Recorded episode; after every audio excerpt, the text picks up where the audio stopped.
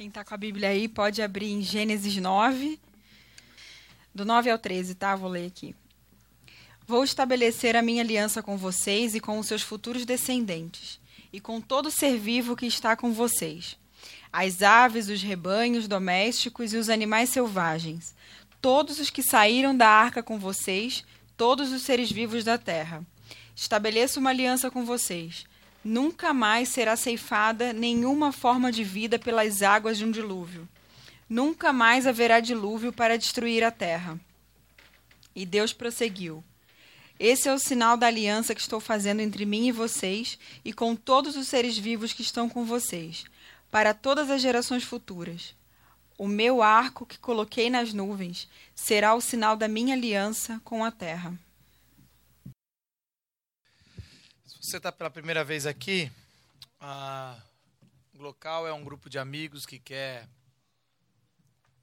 que a arte surpreenda, que quer estudar a Bíblia com menos religiosidade e mais espiritualidade, se é que a gente consegue. É um lugar de diversidade. Se você sempre que entrou numa igreja se sentiu deslocado, a gente quer que pelo menos aqui você se sinta acolhido. Se você nunca foi numa igreja, você pode também ser acolhido, independente de vários fatores. Aqui é um lugar de que o nosso foco é unir e aprender um pouquinho mais sobre sobre a espiritualidade revelada na Bíblia, principalmente em Jesus. Hoje, aproveitando o Rock no Vale, que a gente estava pensando, Hoje eu queria falar um pouco, o texto que a gente leu é um texto de uma promessa de Deus após o dilúvio. E todo mundo aqui já ouviu falar de Noé, ou pelo filme, ou por alguma coisa. A Noé, a, a, um dilúvio é uma história comum entre todas as religiões, entre toda, toda a arqueologia. Sempre tem algum relato sobre uma destruição grande, local ou global. Então, isso são relatos que tem. Mas o que, me, que eu gosto do foco, que foi que a gente leu, de Gênesis 9, é a aliança que Deus vai estabelecer com a humanidade, com a criação.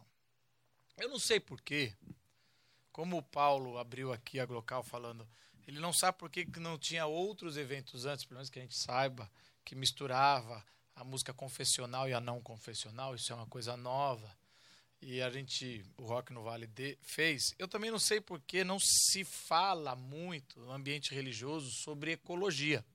Pelo menos no ambiente religioso cristão. A gente vê no esoterismo, se falar, a gente vê no candomblé, às vezes, falando alguma coisa, mas no cristão, o cristão ficou atrás. E, e eu entendo um pouco, estudando a história, principalmente no, no primeiro e no segundo século, que tinha uma filosofia grega chamada ah, gnosticismo, isso infiltrou muito, até mesmo na igreja primitiva ou nas, nos, nos demais, os dois primeiros séculos, que o principal, o principal, o principal peso era que a matéria era má e, e o espírito era bom. Então, o espírito é divino, mas a matéria é corrompida. E alguns segmentos começaram a tudo que dava prazer da matéria era considerado pecaminoso. Então, o homem santo, na, no começo dos, do primeiro, segundo, terceiro século, para algumas ah, seitas, o homem santo era o homem que ficava sem comer, que ficava sem fazer sexo, que ficava sem dormir. Então, uma boa oração não é durante o dia que você está bem. Boa oração é a madrugada. Então você tinha. Então um lugar tem que ser um lugar difícil de, de se orar. Não pode ser na sua cama gostosinho, debaixo do cobertor. Tem que subir no monte. Então as coisas, quanto mais penitência se tem na matéria, mais espiritual é. E foi na filosofia grega que surgiu um meio termo, alguma aliança entre o espírito e a carne, que é a alma. A alma é algo nem tão, nem tão sublime, mas nem tão terreno. Então aí veio ah, o que os filósofos chamam de tricotomistas, né, que somos divididos em três partes. Bom, independente se acredita ou não, essa é a linha porque eu penso que na religião cristã é tão complicado você falar da matéria, porque o que mais se fala e se interpreta Apocalipse, que não é o caso, mas é, é o que faz, é que Deus vai vir destruir toda a criação. Parece que Deus está lá em cima falando assim: olha, esse pecado aí eu vou voltar, mas eu vou destruir tudo que está uma porcaria. Eu estranho, porque se eu, quando eu vou ler o Salmo 19, ele fala que o céu proclama a glória de Deus e sem palavras eles glorificam, como o sol que nasce, nasce, atravessa todo o céu, é como um noivo. E o Salmo 19 vai percorrer como a criação glorifica a Deus. A grande coisa é que a gente, o pecado destruiu a nossa percepção de conseguir conviver com os outros e conseguir viver com a criação. Então a gente o tempo todo quer dominar, quer matar, quer destruir, quer mostrar eu sou superior a você. Eu lembro quando eu era mais novo, bem mais novo, eu tinha um cachorro e o cachorro me mordeu. Aí eu falei, ah, não. Peguei e mordi ele de volta. Eu não sei se quando você foi criança você já fez isso. Eu dei uma mordida nele e ele saiu. Eu falei, ah, eu sou mais forte que você. E uma das minhas atrações, desde criança, eu quero mostrar que eu sou mais forte. Eu tinha. A gente tinha um projetor e ele tinha uma lente grande, que era um, um reto projetor. Isso tinha muito na igreja. Quando você abre aquela cápsula, ele tem um, uma lente gigante. Ah, imagina o que eu fazia com aquilo. Eu ia no meu terraço. Primeiro eu pegava folhinha, uma coisa inocente. Fazia, aprendi que quando o foco fica pequeno, você queima a folha, escrevia meu nome. Ficamos nisso? Não. Vamos trazer animais para fazer experiências de que quanto o, a luzinha faz. A gente fazia isso. Esse é o pecado que a gente quer destruir. Eu tinha um amigo meu, Natureba, que ele não comia carne, ele eu não cheguei a esse ponto. Eu respeito, mas eu respeito. Eu sou igual aquele jogador de futebol. Já viu como o jogador de futebol fala como é que deve se respeitar o outro time? Goleando. Eu até hoje não entendi essa filosofia. Mas eles chegam e falam assim: a melhor forma de respeitar o time adversário é goleando. Eu falo assim: não, é não goleando. Você respeita, não vou fazer gol nenhum vocês hoje. Mas eles falam, não, a melhor forma não é jogar. Eu entendo, sim, eu estou brincando. Então eu falo que a melhor forma de respeitar animal é comendo. Mas assim, tirando isso, se não vou comer, não vou jogar fora e não vou matar. Se a gente já fizesse essa filosofia, já seria legal. Indo no texto, a gente tem, e eu queria trabalhar um pouco com isso, a gente tem pensamentos errôneos o tempo todo. Um pensamento errôneo, primeira parte, é que a gente acha que a, a criação é nossa serva. O ego humano é tão grande que a gente acha que tudo tem que nos servir. E tudo nós temos que explorar, isso sem limite. E a gente trabalha. Ah, isso é, é a cidade. A cidade. A cidade, a gente. Eu estava no campo, né? E estava tendo lua esse fim de semana. E a gente esquece o que é lua, né? São Paulo não dá para ver estrela mais. Quanto tempo você não vê estrela? Quanto tempo você não vê uma lua? Quanto tempo você não vê um, uma mata boa? Não estou falando um um parque aqui. Estou falando uma mata, assim, uma mata que você vai. E, e aí talvez você está tão longe disso, ou nunca foi criado, que você, não, Deus me livre, tem mosquitos, sei o que. É, tem. Isso aí é, é a vida. E assim, se Salmo 119 está certo, que a, a, natureza proclama a glória de Deus, quanto menos a gente vê a, a criação, menos a gente ouve a glória de Deus. E, e não me espanta ter tanto ateísmo na cidade e tanta fé no campo. Mesmo que a fé do campo não é uma, talvez seja fé, mas assim, a gente vê isso. Porque não tem como você morar num campo mesmo e achar que Deus não existe. É, é complicado. Eu percebo, por exemplo, eu fico preocupado com, com o Paulo aqui em São Paulo. Já faz quatro anos que o Paulo está aqui. Mas assim, fico, não vai fazer mais música do Crombie. Não dá mais. Antes, como é que vai falar? Do mar, subir no pé de, de manga. O que, que você vai falar aqui? A cidade me oprime, o trânsito, vai ser. Vai... Acabou o Crombe. É, vai... vai depressivo, emo total agora vai ser. Acabou a glória de Deus, é só o triunfo do diabo. A gente tem uma outra visão errônea, que eu acho que é por isso também que a gente tenta evitar falar isso em ambientes ah, eclesiásticos, né? Que é a gente considerar a natureza uma mãe. É aquela, aquele outro lado. Por um lado quer explorar, por outro lado quer exaltar. A natureza nunca foi a nossa mãe. A Bíblia descreve que a natureza é a nossa irmã. Mas a gente quer ter uma mãe. Essa falta da maternidade nossa, a gente quer botar e a gente quer colocar acima de nós. Existe um pecado que destruiu toda a nossa visão e a gente está em guerra o tempo todo. Homem, natureza e Deus. Isso rompeu todos os nossos relacionamentos. E é uma ilusão achar que a gente está destruindo a natureza. A gente está destruindo a natureza, mas a natureza vai nos destruir. A natureza não é boazinha, uma mãe linda, bonitinha. Mexe com a natureza para você ver. Quando ela vem, ela arrebenta. É, existe um. Minha esposa, né, que é geógrafa, me apresentou um cientista chamado James Lovelock, que ele escreveu A Vingança de Gaia, que é o jeito que o planeta Terra vai matar o ser humano. Não adianta. Quem vai morrer primeiro somos nós. E toda essa essa essa queda cai no texto de no texto que a gente vê sobre Noé. E eu gosto da parte que Noé chega, é, Deus chega e fala assim: Noé, eu vou fazer uma aliança com você e com a criação. Toda aliança de Deus se, se relaciona à redenção. E a aliança de Deus com Noé não é com a família de Noé, não é com o ser humano. A aliança de Deus com Noé é independente se você acredita no dilúvio ou não. É o mais importante é você entender a teologia por trás da história. É eu amo tudo que eu criei. Você sabe que a palavra arrependimento é colocada três vezes para Deus. E os teólogos ficam brigando. Por que, que a Bíblia falou que Deus se arrependeu? Porque é fácil o conceito. Se Deus é Deus, ele não se arrepende. Ele não faz uma coisa e fala, putz, grilo, errei. Vamos voltar, desculpa. Se arrependeu é um sinal de fraqueza. É alguém que não sabe do futuro, não é onisciente, não é onipresente, não é onipotente. Como é que alguém pode ser, como é que um Deus pode se arrepender? E a Bíblia usa três vezes para Deus. Os teólogos eles tentam assim mudar, falar, não, isso é sentimentos dos homens em Deus. E eles criaram uma palavra chamada antropopatismo, que é um jeito de falar assim, isso é um jeito, tem um antropomorfismo, que é colocar a forma de Deus, forma dos homens em Deus, né? A mão de Deus estica. Deus não tem mão. O trono de Deus, Deus não tem trono.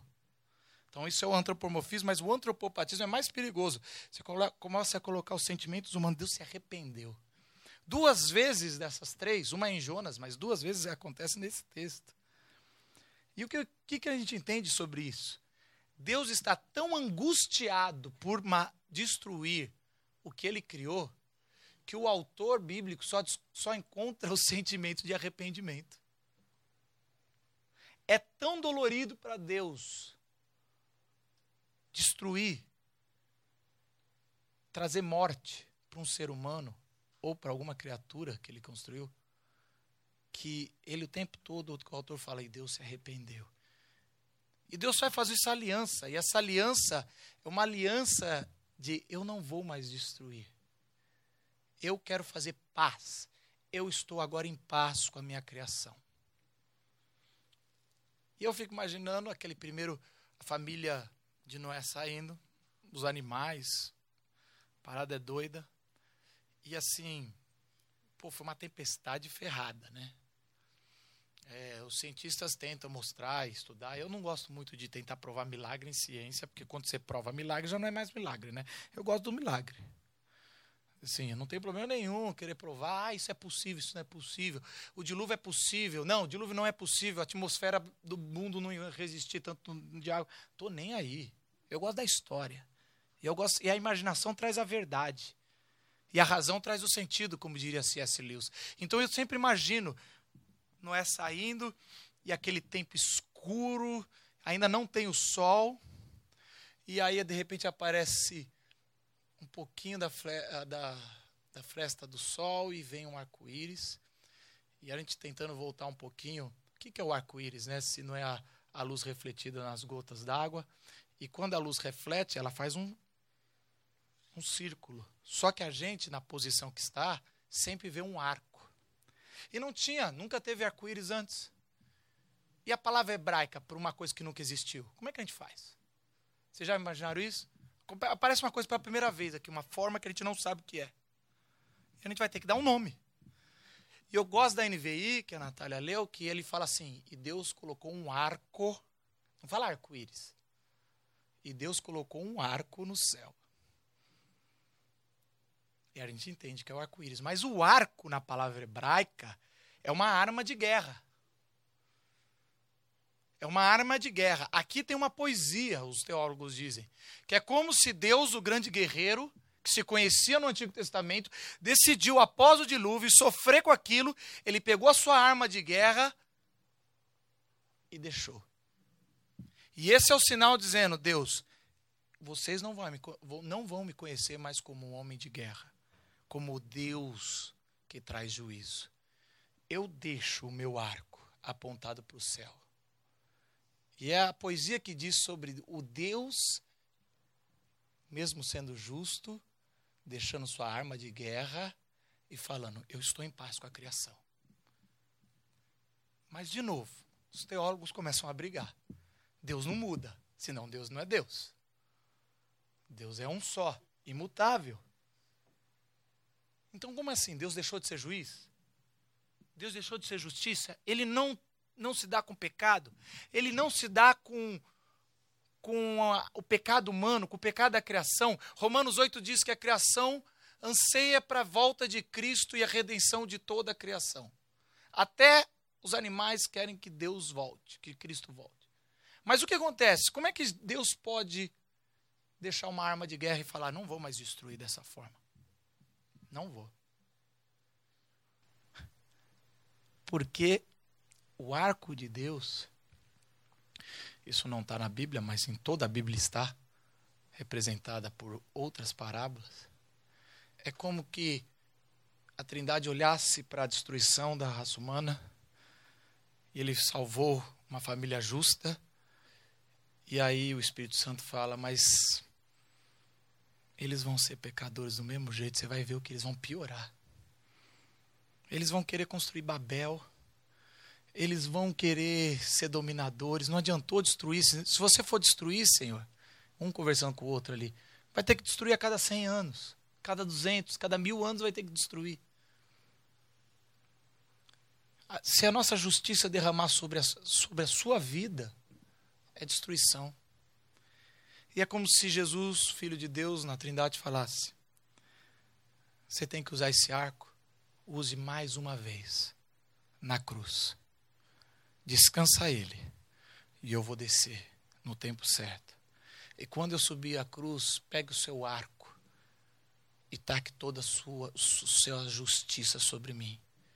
E naquela cruz, Jesus levou a justiça de Deus perfeita sobre o meu e sobre os seus pecados, e sobre a criação. E não precisa ter destruição. A cruz é preservação, é o jeito sustentável da vida. Não existiria vida sem cruz. Não existiria eu e você se Cristo não tivesse falado. Eu fico com a arma de guerra à ponta. E naquela cruz, a ira de Deus mata o seu próprio filho, porque Deus amou o mundo. Por que, que a gente sempre pensa que é o Deus amou os humanos? Se nem isso ele usa. Porque Deus amou o mundo de tal maneira que deu o seu filho único para morrer, para que todo aquele que nele crê não morra, mas tenha vida eterna. Talvez você está vivendo por uma tempestade e e a gente às vezes passa por tempestades e a gente não a gente não vê nada. Isso é muito bonito da graça de Deus. O arco-íris só aparece depois de uma tempestade, depois de uma chuva. Não é bonito. Mas o arco-íris é, é, a, é a aliança de uma esperança de que nunca mais vai acabar com destruição total. Eu quero trazer essa palavra para você. Se você está passando por um momento difícil de tempestade, de dilúvio, a promessa de Deus é que não vai acabar em destruição total, que existe um arco íris no final dessa sua tempestade e que Deus vai te resgatar porque Jesus já fez o que precisava ser feito naquela cruz. Entenda isso, que eu não sei se a tempestade passa rápido, mas que você fica mais forte para passar por ela. Eu queria convidar vocês a baixarem sua cabeça eu quero orar por vocês. E orar pelo planeta. Orar pela cidade opressora. para que a gente consiga ter essa consciência de que estamos aqui para estabelecer o reino de Jesus Cristo e o reino de Jesus Cristo é de preservação. Preservação dos nossos relacionamentos, preservação da nossa saúde, preservação da criação, preservação da comunhão, preservação do amor. Se você está passando um momento difícil, existe um arco-íris, promessa de Deus. Ele nunca mais vai destruir. Senhor Jesus,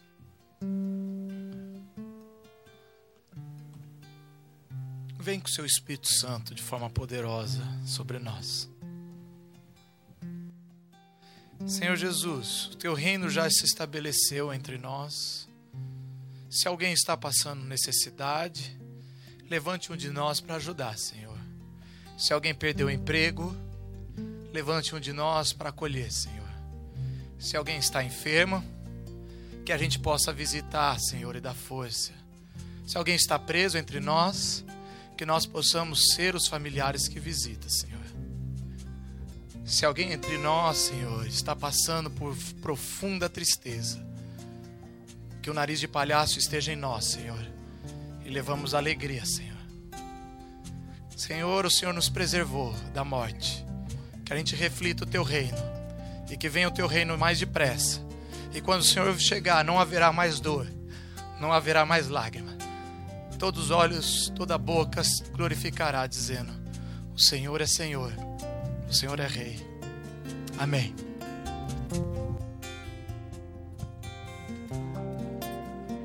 O sozinho e ferido, cansado e faminto, que estão no escuro, em mansões construídas no abuso do pobre, a luz ressurgirá pois Ele é a voz que fala o coração sobre esperança e um futuro além do que se pode ver e o reino vem aos que esperam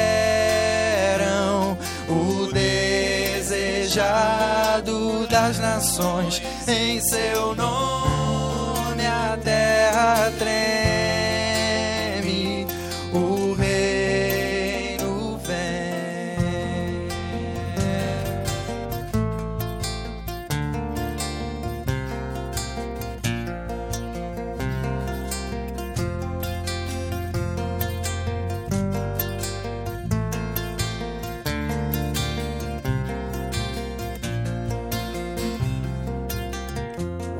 exaltado rico, arrogante, orgulhoso que estão no escuro, em mansões construídas no abuso do pobre, a luz.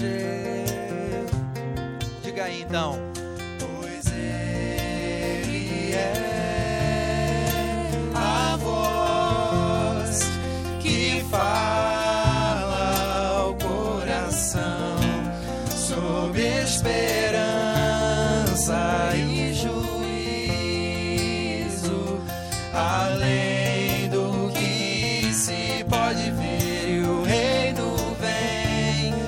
Aos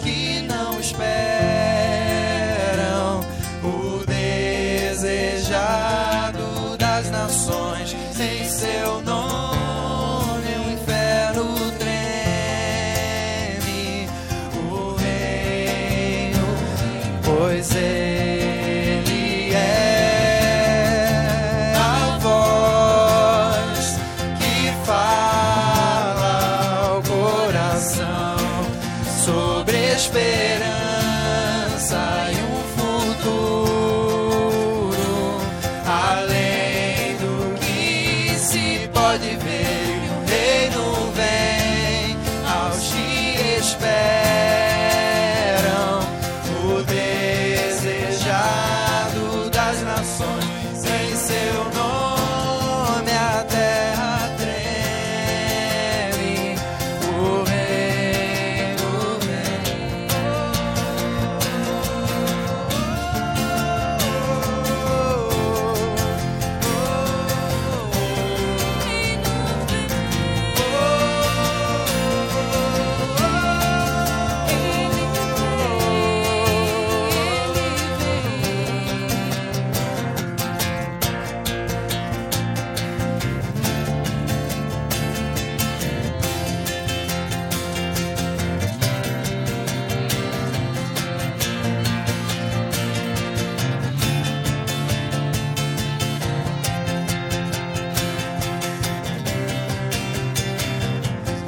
Ele é a voz que fala ao coração sobre esperança e um futuro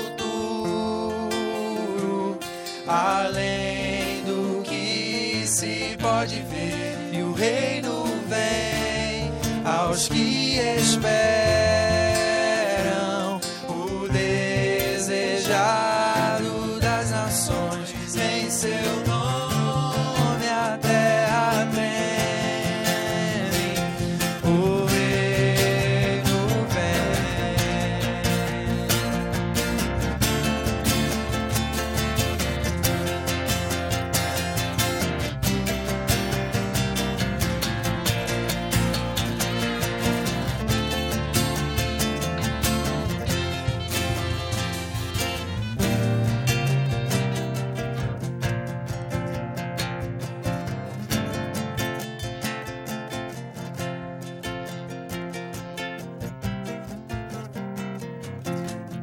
Obrigado por vocês terem vindo. Isso é local. A semana que vem nós temos nosso último encontro com música, peça, palavra. É, e depois a gente vai ter um intervalo, vai ter uma reforma aqui no teatro. A gente volta em janeiro, provavelmente no meio de janeiro. Voltamos com tudo. Ah, caso você queira bater um papo com a gente, a gente tem um grupo que ora com alguns pedidos que são colocados. Quiser compartilhar, quiser receber uma oração, quiser bater um papo, não saia correndo. Nós geralmente temos uma hora de encontro para você poder ficar mais uma meia hora aqui e bater um papo, tá bom? Ah, não esquece de colocar a hashtag local e não esquece de trazer alguém do seu trabalho. Faz um propósito. Semana que vem trazer alguém do seu trabalho para compartilhar desse momento com a gente. Obrigado, gente.